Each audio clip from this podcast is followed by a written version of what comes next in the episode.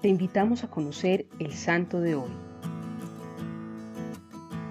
Santa Gema nació en Italia el 12 de marzo de 1878.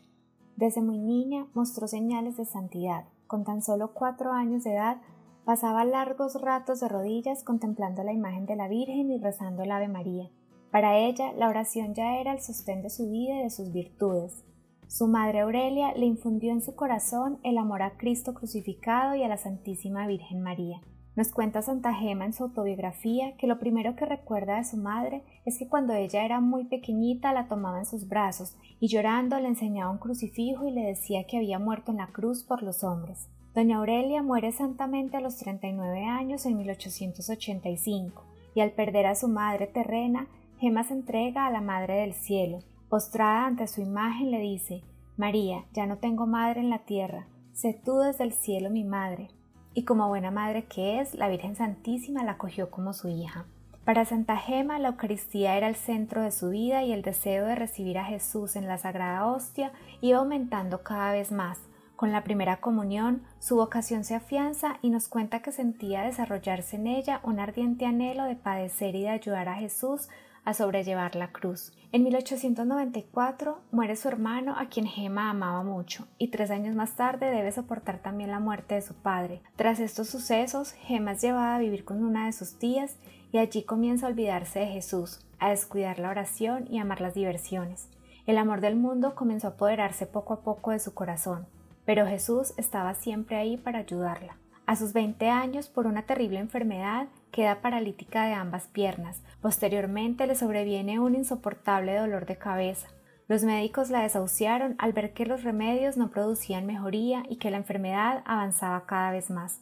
El 8 de diciembre, fiesta de la Inmaculada, Santa Gema, disgustada por su situación, le dice a Jesús que no rezaría más si no la curaba, y recibe una respuesta de su ángel de la guarda, quien le dice Si Jesús te aflige en el cuerpo es para purificarte cada vez más en el espíritu. Mientras su salud empeoraba, inicia la novena al Sagrado Corazón de Jesús varias veces, ya que su debilidad no le permitía continuarla. En el penúltimo día de la novena pudo comulgar, y en medio de su alegría sentía que Jesús le repetía ¿Quieres curarte? Y aunque por la emoción no pudo contestar, la gracia había sido concedida.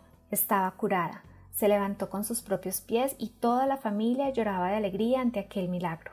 Cuenta Santa Gema que la tarde del 8 de junio de 1899, víspera de la fiesta del Sagrado Corazón de Jesús, sintió un fuerte dolor por sus pecados, perdió el sentido y se halló en presencia de la Virgen María y del Ángel de la Guarda, quien le pidió que hiciera un acto de contrición. Después la Virgen cubriéndola con su manto le dijo Hijita, en nombre de Jesús te sean perdonados tus pecados. Mi hijo te ama mucho y quiere hacerte una gracia muy grande Sabrás hacerte digna de ella. Yo seré tu madre, sabrás mostrarte verdadera hija. En ese instante apareció Jesús. De sus llagas no salía sangre sino llamas de fuego que hirieron las manos, pies y costado de Santa Gema. Este fenómeno se repetiría en las tardes del jueves al viernes todas las semanas.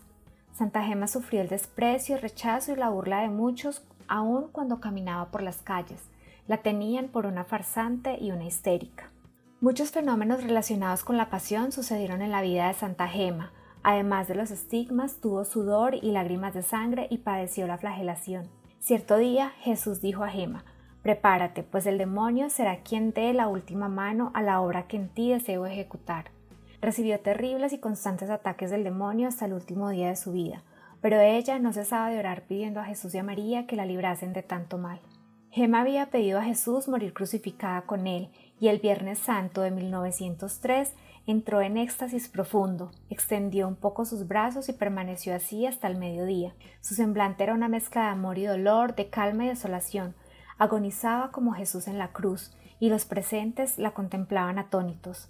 El sábado santo en la mañana tomó el crucifijo en las manos y exclamó Jesús, en tus manos encomiendo mi pobre alma, y volviéndose a la imagen de María añadió Madre mía, recomienda a Jesús mi pobre alma, dile que tenga misericordia de mí. De repente la agonía desapareció, se dibujó una sonrisa en sus labios y dos lágrimas corrieron de sus ojos. Santa Gema fue canonizada el 2 de mayo de 1940, día de la ascensión del Señor.